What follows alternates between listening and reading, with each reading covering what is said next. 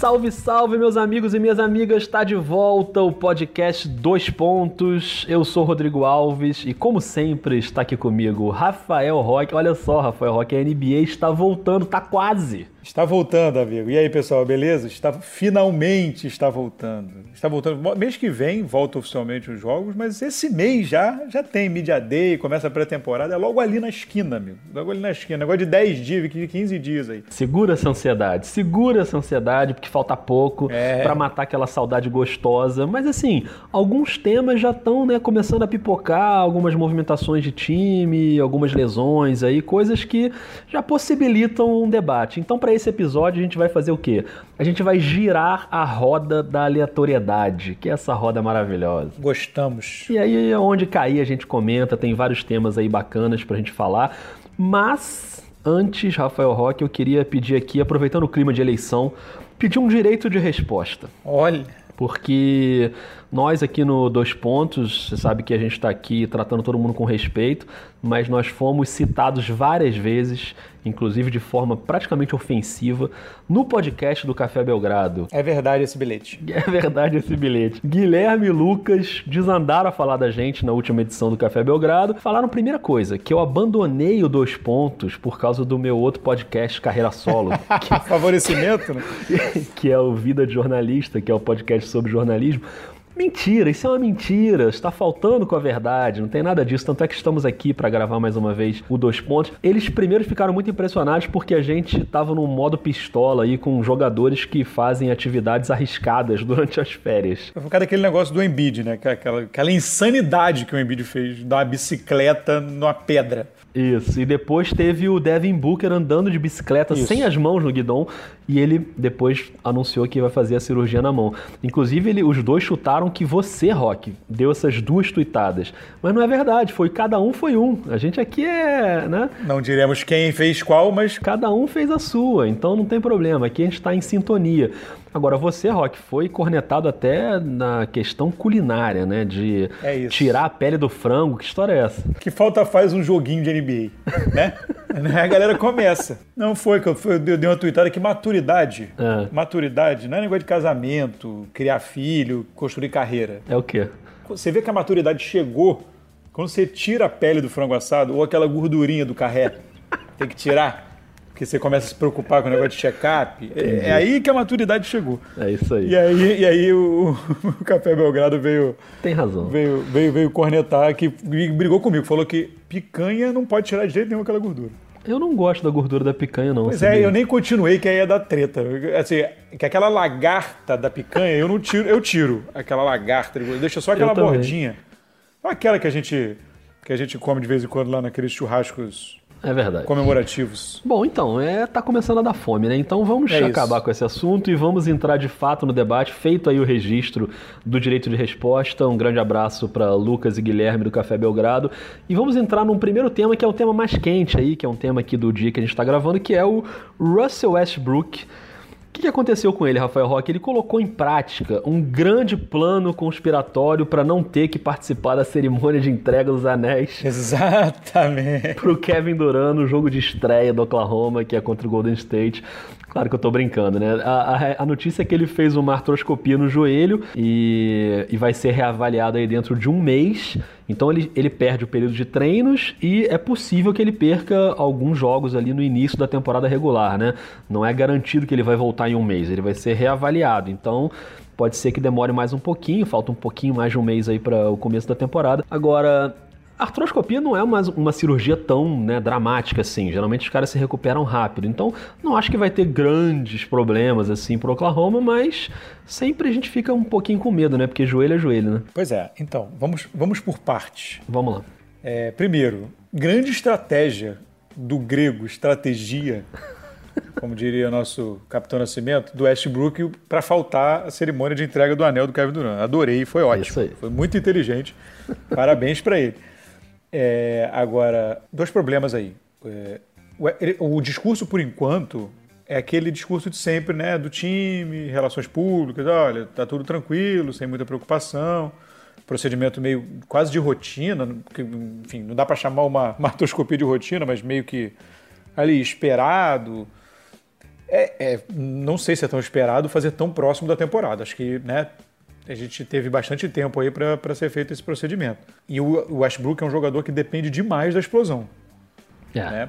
É um jogador que, que nós, inclusive, já no, no Dois Pontos programa e, e, no podcast, a gente já falou algumas vezes das reservas que temos com relação a, ao QI, de, vamos dizer assim, de basquete do Westbrook.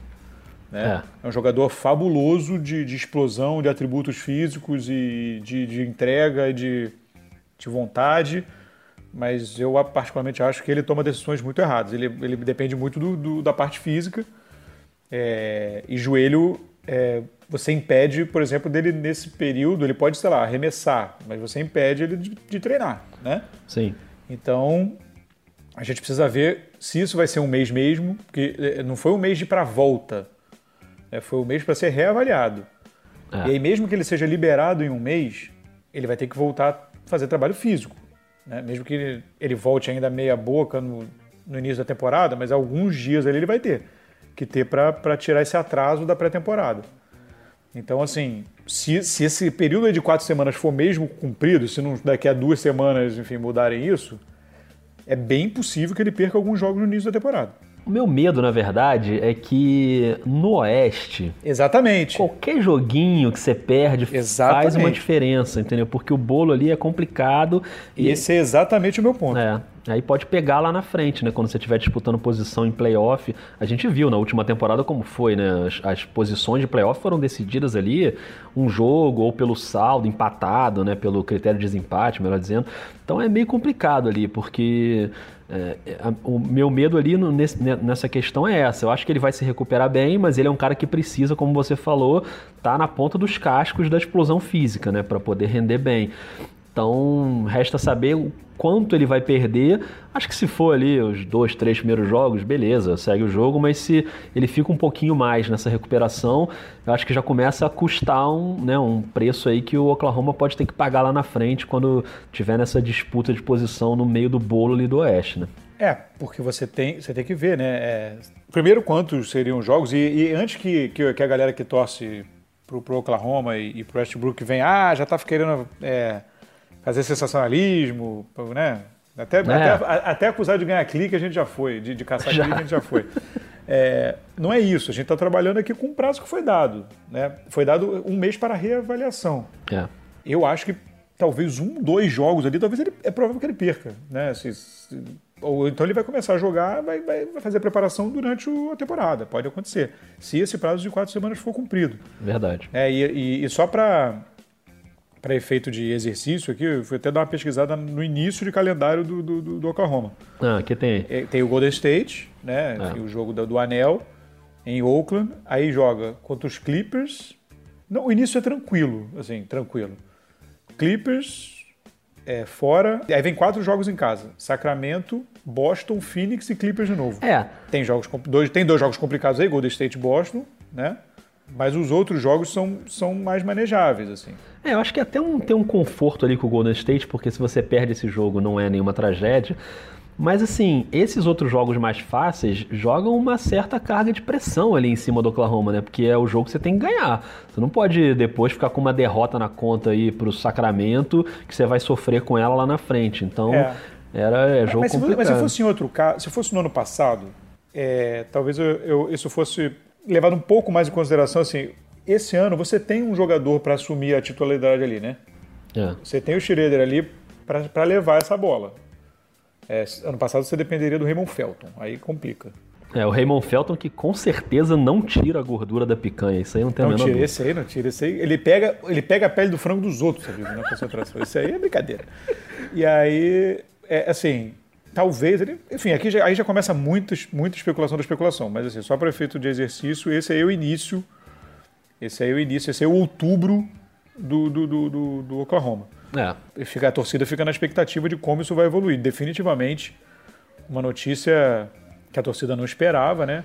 Pois é. Porque apesar do Paul George, enfim, chovendo molhado isso, mas o Westbrook é, é a alma desse time. Claro, ele é o cara do time, né? E aí tem um outro time, já girando aqui a roda novamente, um outro time falando em briga no bolo do Oeste, que é o Minnesota Timberwolves, que voltou ao noticiário nessa semana de uma forma não muito positiva, porque o nosso querido Thibodeau continua seu projeto de Chicago Bullização do Minnesota Timberwolves, né? Ele, Grande momento. Eles foram buscar o Luol Deng, é inacreditável, assim, um, praticamente um ex-jogador em atividade, em que pese ele ser um cara super gente boa, bom de grupo, bom de vestiário, líder e tal. Mas, cara, é, ele já tem lá o Derrick Rose, né? Que é uma situação um pouco parecida, mas ainda melhor que o Luol Deng, porque o Derrick Rose pelo menos joga, né? Aqui e ali. Tem o Ted Gibson e o Jimmy Butler, que são dois jogadores ainda na ativa, e o Jimmy Butler um grande jogador, mas todos eles vindo do Chicago, né? Passaram já por Chicago em algum momento. E ainda quer o Joaquim Noah, ainda tá ali de olho. Se demole, vai buscar o Joaquim Noah. Então, essa chegada do Luol Deng, eu não consigo entender, não sei o que, que você acha, mas eu não consigo entender a não ser numa um surto psicótico do, do Tom Thibodeau de dessa obsessão por aquele grupo ali. Acho inacreditável, cara. E, e, e, digo mais, eu acho que eu queria muito saber o que pensa sobre isso o Carl Anthony Towns que é um cara que tem um potencial imenso para carregar um time até para um título, se ele estiver bem cercado, mas parece que o Thibodeau fica puxando o time para baixo, com várias atitudes. Primeiro, essa história de não rodar o time durante a temporada, bota os caras para jogar 300 minutos por jogo, e aí chega uma hora que o pessoal já está meio esgotado, e agora indo buscar esses veteranos aí que, sinceramente, sei lá, a gente pode quebrar a cara até, mas eu não acredito, não consigo ver como o Luol Deng pode ser útil, a não ser que seja sendo gente boa no, no vestiário, mas na quadra com a bola na mão não consigo ver. E aí talvez você comece a frustrar um jogador como o Carl Anthony Towns, né, e outros ali mais jovens do elenco, que tem um potencial bacana, e o Minnesota é um time legal de ver. E o Jimmy Butler, é claro que eu não coloco nesse bolo, né, nem o Ted Gibson, são dois caras que são bacanas de ver. Mas quando ele começa a trazer essa galera veterana, com questão de lesão grave, eu não sei, eu, eu acho que é um projeto meio um, um boicote aí, né, do, do, do, do Tom Thibodeau a ele próprio e ao próprio time dele. Eu, sinceramente, não consigo entender. É, pois é, cara, assim, e, e isso é um problema. É, todo time da NBA, ou quase todo time, tem esse jogador, né? O jogador que não vai jogar, é. mas está ali para ser aquele cara que vai chamar um, um, garoto no canto, vai, vai dar aquele tom no vestiário. Todo time tem esse cara. Você tem o Miami Heat agora que renovou mais um ano o Donis Haslem. Você é. sempre tem esse cara no elenco, né? É, isso aí é até meio normal. Pura e simplesmente, esse cara, ter esse cara no elenco. Mas assim, quando você junta todos esses e faz esse histórico, né, que essa, essa manobra aí que o, que o Tiboru tá fazendo, fica, é, ultrapassa a questão técnica, né? Fica meio feio. Pois é. Primeiro que panela é uma coisa, isso já não é uma panela, né, amigo? Isso é um caldeirão, né? Esse programa tá muito culinário hoje. Não, assim, sério, isso já não é uma panela, assim, porque o, o cara querer ajudar, amigo dos amigos, ação entre amigos ali, beleza, mas, pô, isso, isso fica feio, cara. Assim, é, e, e, aí acaba, o que, que acontece? Acaba até desmerecer. Primeiro, desprestigia o trabalho do próprio Thibodeau, eu acho. É. Porque ele fica parecendo um maluco, né? Ele fica parecendo um maluco pro resto da liga. Sendo chacota do resto da liga aquele, aquele, aquele gif bizarro que tem dele com, com o Chicago Bulls no fundo. Que é cara de maluco. Então, mas aquilo é maneiro, porque pegaram o um negócio, ele só deu uma risadinha. Isso. E eles e editaram de uma forma que parece que ele tá, com, ele tá cheirado, né, cara? É, é muito bom aquele, é muito bom aquele, aquele negócio. E aí, assim, ele fica com cara de maluco, pra, ou com atitude de maluco pro resto da liga. É, e, e, o próprio Loldeng, assim. Porque, sem sacanagem, assim, o, o Loldeng, quando ele chegou, o, contrato. Ele, cara, jogador, antes de tudo, jogador não tem culpa do contrato que dão a ele. Isso aí. Esse negócio de culpar jogador por contrato que tem, isso é um absurdo. Para começo, começo de conversa. Entendeu? A galera do Lakers foi lá, fez aquela loucura e deu, essa, deu uma fortuna pro Mosgov e pro, e pro Lowden. É. Não é culpa do Lowden. Se você, você bota um cheque de 70 milhões na sua frente, você não vai pegar, você não vai assinar? Claro. Entendeu? Assim, o cara, até porque ele era, até porque ele era novo, né? Assim, ele estava ali nos 30. Isso. Então, assim, era um jogador que é, vinha de All-Star, enfim, era um jogador que, que, que tinha um certo prestígio. Ele sofreu com lesão e muito com o projeto do Lakers, que depois mudou completamente, de, um, de, um, de muito rápido. e os dois foram marginalizados completamente. Então, assim, ele perdeu bons anos ali, né? Também. E ele teria chance de tentar alguma coisa, de repente, num outro time, que eu não sei se ele pode ser útil ainda. Mas até de, de, de tentar ser útil, ou se mostrar ser útil, se ele ainda tiver alguma coisa dentro dele para jogar. Né? O que, o, que, o que fica muito prejudicado em Minnesota. É, verdade. Esses caras que você citou, que às vezes tem ali aquela vaguinha no elenco pro cara, o veterano que tem a liderança, e aí você citou, por exemplo, o Donis Haslem, tem o caso, por exemplo, do Nick Collison, que agora se aposenta, mas que Sim. ficou ali no Oklahoma desde a época do Seattle. É, enfim, mas assim, são caras que, bem ou mal, já estão ali no time, entendeu? O cara tem uma ligação com o time já há muito tempo e ele vai ficando ali. Outra coisa é você estar tá num time completamente diferente e buscar um cara desse, que não tem nada a ver, não tem nenhuma identificação com a equipe, né? O caso, por exemplo, do Andrew Bynum, né, querendo voltar agora, tudo bem, ele voltando pro Lakers, ele tem uma identificação com o Lakers. Mas assim, o Andrew Bynum tem 30 anos, é inacreditável essa informação, né? Porque para mim ele tinha 70 já. Exatamente. Mas tudo bem. Então assim, eu até entendo por um lado. Agora, me parece uma coisa meio factoide, sabe? De, e, e talvez até para encobrir o que para mim é a coisa mais grave de todas, que é, por exemplo, o Thibodeau não ter conseguido no Minnesota acertar a defesa do time que, é, que, sempre foi a característica dele, né? De um técnico defensivo, um técnico bom de defesa. E a defesa no Minnesota é uma mãe, é uma água, né? É uma, tá entre as piores da NBA. Então, é, eu não consigo entender isso. Me parece que ele perde o foco totalmente da carreira nesse ponto.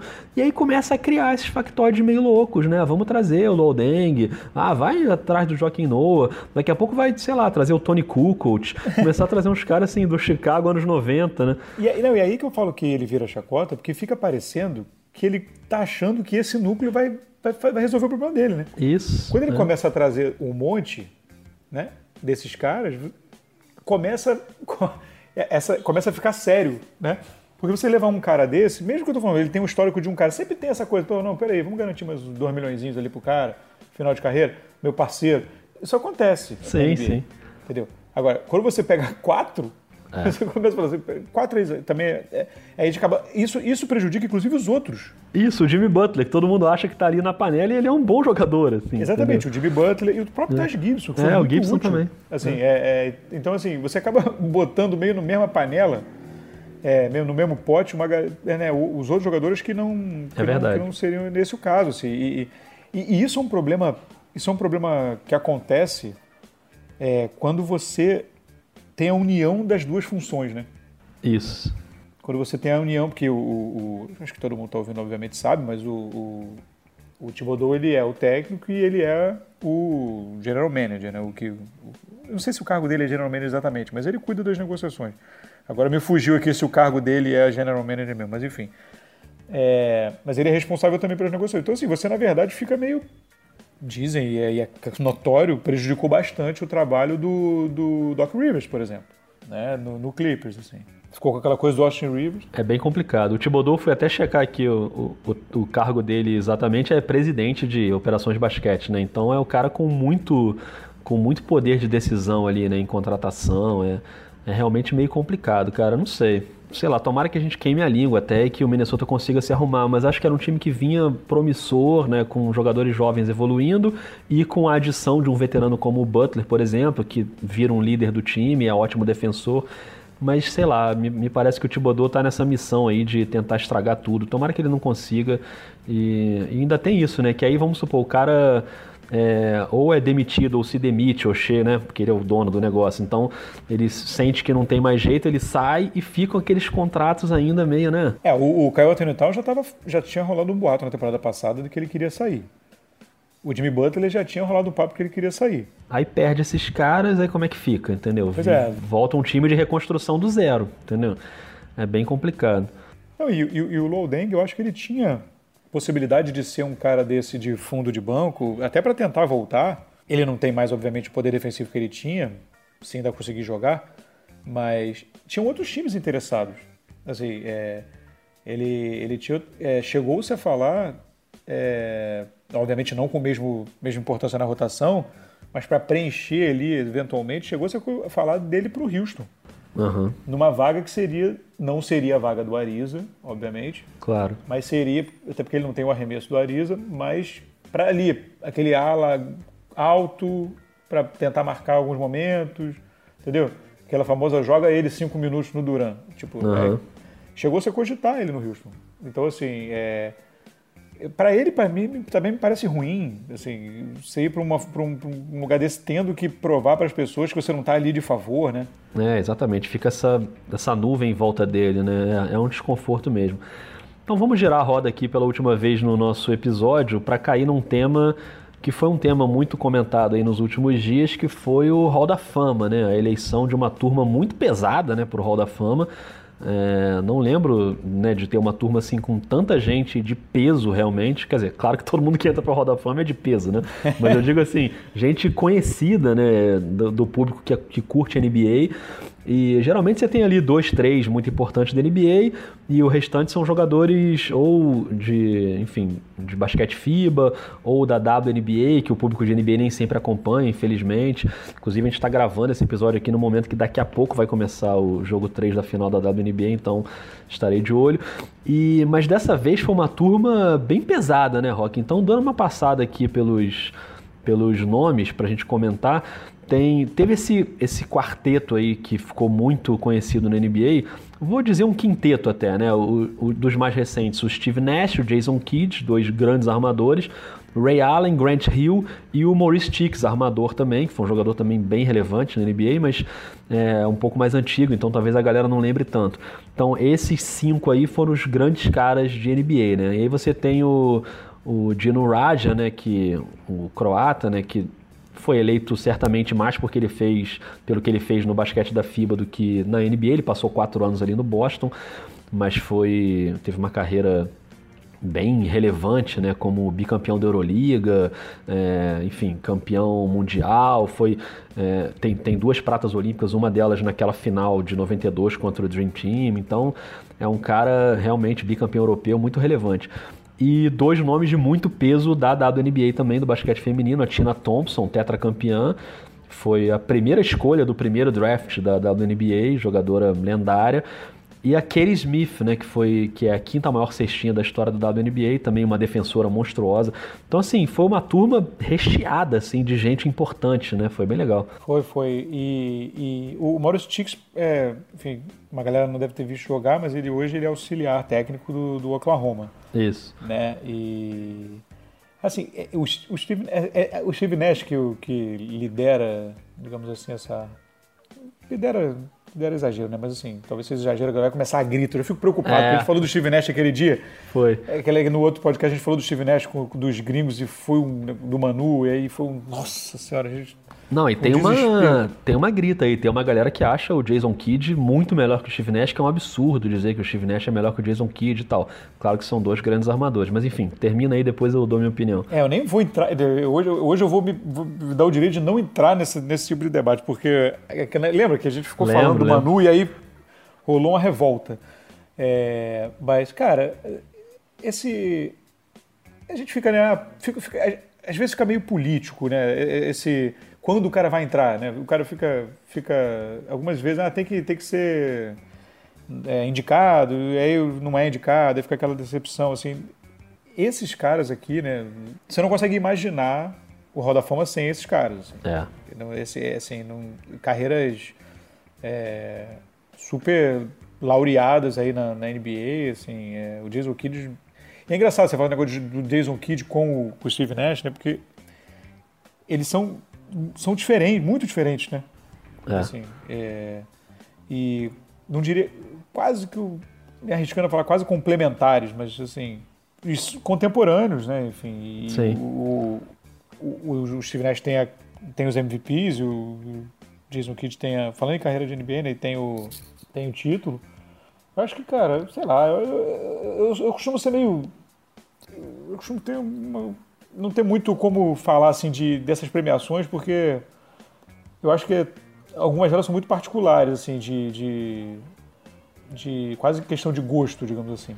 Sim. De, de entrar um jogador, ah, esse aqui agora vai ser indicado, esse vai ser indicado. Mas esses aqui, para mim, são, são muito unanimidade, assim, não tem, não tem nem o que, o que debater. Eu, eu, curtia, eu curtia muito o Grant, o Grant Hill. Eu também, cara. Grant Hill é uma pena que ele se machucou tanto, né? E depois Sim. acabou. Grant Hill era. Até o pessoal do Café Belgrado lembrou isso, assim. Ele era um cara. É, um daqueles escolhidos como o próximo Michael Jordan, né? Na hora que sim, o Jordan sim. se aposenta, a galera começa a apontar o dedo pro Penny Hardaway, pro, pro Grant Hill, pro, enfim, depois Tracy McGrady, os caras Tracy que tinham, tinham um estilo parecido ali, né? Um pouco com o do Jordan, que jogavam mais na posição 2 e 3, e aí apontavam muito, né? O Grant Hill foi um gigante. O Ray Allen também, né? Um jogador, carreira importantíssima, né? Um cara... Sim, é, a gente não tá citando exatamente, ainda tem o Ray, o Ray Allen nessa história. É verdade, mas assim, só voltando ao Steve Nash, tem muita gente que acha ele superestimado, né? Que ele não mereceu os MVPs e tal. Eu acho o contrário, assim. Eu acho que ele é um cara subestimado. Eu acho que ele é muito mais do que os números e os prêmios dele. É, ele é mais do que os dois MVPs. Não importa se os MVPs foram justos ou não. O Steve Nash é um cara que comandou uma pequena revolução na NBA. Com aquela Sim. história do Seven Seconds or Less, do Mike D'Antoni, né? Daquele Phoenix que, que atacava muito rápido e, e, o Nash era a alma daquele time na quadra, né? Era um cara que era um mestre do pick and roll ali com o Stoudemire. Ele até usa essa história do 7 seconds or less para abrir o discurso dele, né, no, no Roda Fama, dizendo que vai durar um pouquinho mais de 7 segundos, mas mas assim, é um cara que eu acho um, uma das grandes mentes da NBA. Demorou até explodir, né? É, e nesse ponto ele lembra um pouco o Stephen Curry, né? Ele não, ele não, começou como um cracaço, mas em determinado ponto ele se acha ali e é um grande cara. O Jason Kidd é um cara com uma carreira talvez mais constante, num nível altíssimo também. E não tem nenhuma dúvida que eles merecem muito é, o que eles conseguiram.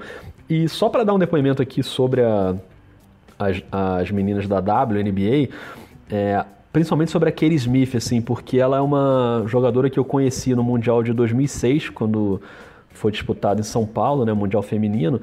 E eu lembro de um episódio com ela, assim, ela jogava muito naquela seleção americana, e a seleção americana não ganhou aquele Mundial, né? Quem ganhou foi a Austrália, os Estados Unidos foram eliminados pela Rússia na semifinal. E, e eu estava trabalhando pelo Sport TV é, como comentarista, mas foi aquele mundial que o Sport TV contratou uns 38 comentaristas de basquete. Então, assim, todos os técnicos do Brasil eram comentaristas do Sport TV naquele momento. E aí não tinha lugar para mim na cabine lá comentando o jogo, né? Então o que eles faziam? Eles me botavam na quadra e eu fazia as minhas entradas da quadra. E às vezes, depois do jogo, eu tinha um pouco essa missão ali, com, com a ajuda de algum produtor do Sport TV, de trazer alguém para conversar, né? Alguma jogadora. E nesse dia os Estados Unidos perderam o jogo, uma derrota surpreendente, dolorosa, né, histórica até. E, e aquele Smith saiu de dentro do vestiário americano e veio conversar comigo dentro da quadra com duas bolsas de gelo gigantescas, uma em cada joelho. Ela estava ali exausta, porque era uma defensora muito física, assim, né? E ela teve a decência de sair. Ela não tinha nenhuma obrigação de fazer isso. Ela podia muito bem falar, cara, não, já dei minha entrevista ali na zona mista, tá tranquilo. E ela saiu e veio e deu uma entrevista com a maior paciência e tal. E aquele episódio ali me fez ser um grande admirador dela e depois eu passei a acompanhar a carreira dela mais de perto. E ela realmente foi uma grande jogadora. Agora a Diana Taurasi, numa entrevista recente, disse que aquele Smith é a jogadora que era mais difícil de enfrentar, que ela tinha que estar sempre 100%, porque é uma defensora extraordinária, né? Ela já está no Hall da Fama pela gentileza que fez a você, merece. Exatamente. Quem é gentil comigo tem que estar no Hall da Fama, é, a verdade é essa. É, a Tina Thompson, parênteses, né? Tina Thompson, você citou o título do... Não é clubismo. Ah, sim. A carreira do Houston Comets. É. Não, não é. Não, ao lado da Janete, né? Ao lado da Janete. É, é jogou lá na, jogou na, nesse, nesses quatro títulos do, do Houston Comets lá no final dos anos 90 é, e até 2000. A Janete também participou dos títulos, enfim, uma jogadora. É, passava, os jogos passavam aqui, né?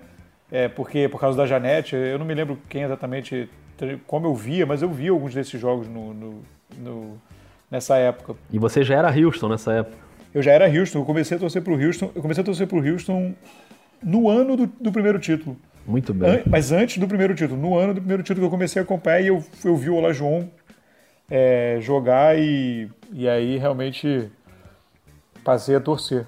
É, então, é que, nem, é que nem a minha situação com o Chicago, que eu comecei a torcer um ano antes do primeiro título. É claro que as pessoas que estão ouvindo vão achar que é mentira nossa, que a gente é modinha e que a gente passou a torcer depois do primeiro título, né? Mas tá valendo. Não, eu, eu é, foi, o Ola João é, foi realmente uma coisa impressionante. Eu fiquei muito impressionado, assim, é, na época. Eu era, Sou mais novo que você, né? Era, era novo. Um pouquinho, né? É. mas, enfim. Mas é isso. Mas, mas realmente o Alajon era gigante, né? Realmente jogava muito, uma técnica muito apurada. Mas acho que esse Hall da Fama tá com uma turma muito bem entregue aí, acho que todo mundo muito merecedor de participar do Hall da Fama. Inclusive, já estive lá no Hall da Fama, muito legal para quem. Ah, é legal. Eu, sempre penso em fazer essa viagem. É, esse povo aí que é milionário, que vive em Nova York, aproveita e pega um trem e vai até Springfield, é pertinho, uma viagem curta. Vale muito a pena uma visita ao Hall da Fama, assim. Eu, é, é... Quando eu fui, eu pensei em ir, mas não, não rolou quando eu fui a Nova York é muito legal, assim, é um grande museu de basquete, né, com itens, camisas, tênis e tal, muito legal e tem umas exposições assim temporárias e é um ambiente legal, é, porque é meio no meio do nada, assim, é uma cidadezinha bem pequena, né, Springfield. E, e, cara, é uma experiência muito legal. Tem camisa da Janete lá, que você citou. Essa camisa da época dela do Houston Comets está lá. Tem a camisa da Hortência, que aliás é uma camisa errada, que estava com o número errado, está lá até hoje. Eu lembro que eu lá de dentro, eu peguei o telefone e liguei para Hortência. Eu falei, Hortência, tem uma camisa aqui, mas esse não era teu número. Ela falou, eu já liguei para eles várias vezes, já falei que tá errado, eles não trocam nunca. Ainda deu uma bronca no cara do Roda Fama. Mas tem camisa do Oscar, enfim, tem várias coisas legais. Então, e é uma viagem super rápida de trem para quem for a Nova York, quem tiver aí podendo esbanjar dólar nesse momento que o tá dólar está valendo, dólar, né? agora, tá super barato. Então aproveitem, vale a pena. Mas é isso, Rafael Roque. Acho que a gente deu um bom giro aí aleatório por alguns temas, mas foi bom para matar a saudade de NBA e daqui a pouquinho tá chegando, hein? Tá chegando, tá chegando. Acho que a gente no próximo já lança o desafio no próximo aí. Não sei se é exatamente no próximo, mas até quando a temporada começar, a gente podia fazer um outro daquele de perguntas. Olha aí, hein? Acho boa essa ideia. É bom, é bom que a galera participa, daquela animada. É, e eu vou fazer um anúncio aqui também, que obviamente ninguém vai saber, porque agora não tem mais ninguém ouvindo podcast, né? O pessoal já, já desistiu, já saiu para comer. 30 minutos, não né? Meia hora de podcast. Que eu vou viajar de férias agora, daqui a uma semana e pouquinho, e essa viagem vai incluir dois jogos do Lakers da pré-temporada que provavelmente o LeBron não vai jogar, porque a minha estrela sempre brilha, então é esse jogo que o Luke Walton vai poupar o cara, mas enfim. Se não é nem por isso, é, que, é porque a minha inveja não permitirá. sabe porque, né? Mas se ele jogar, eu estarei lá, praticamente no telhado do Staples Center, porque era o único ingresso viável, muito lá em cima, mas verei o LeBron como formiguinha, e aí de lá, de repente, a gente grava um podcast de lá, hein, Rafael? Olha aí, hein? A gente aí faz sim. uma chamada de lá e entra com um podcast especial extra, então vai ser legal. Aí vem vantagem. Muito bem, muito bem. Mas é isso, a qualquer momento a gente volta com mais um. Assim que pintar assunto novo, a gente está de volta. E agora os assuntos vão pintar, né? Porque tá chegando, faltando um mêsinho aí para começar a NBA. A gente volta animado como sempre. E Rafael Roque, continua tirando aí a pele do frango, a gordura da picanha. O check-up tá vindo aí, amigo. O check-up tá vindo e dá noce. É isso aí. Não podemos dar mole. Um forte abraço, hein, Rafael Roque? Valeu, cara. Um abraço. Até mais. Até.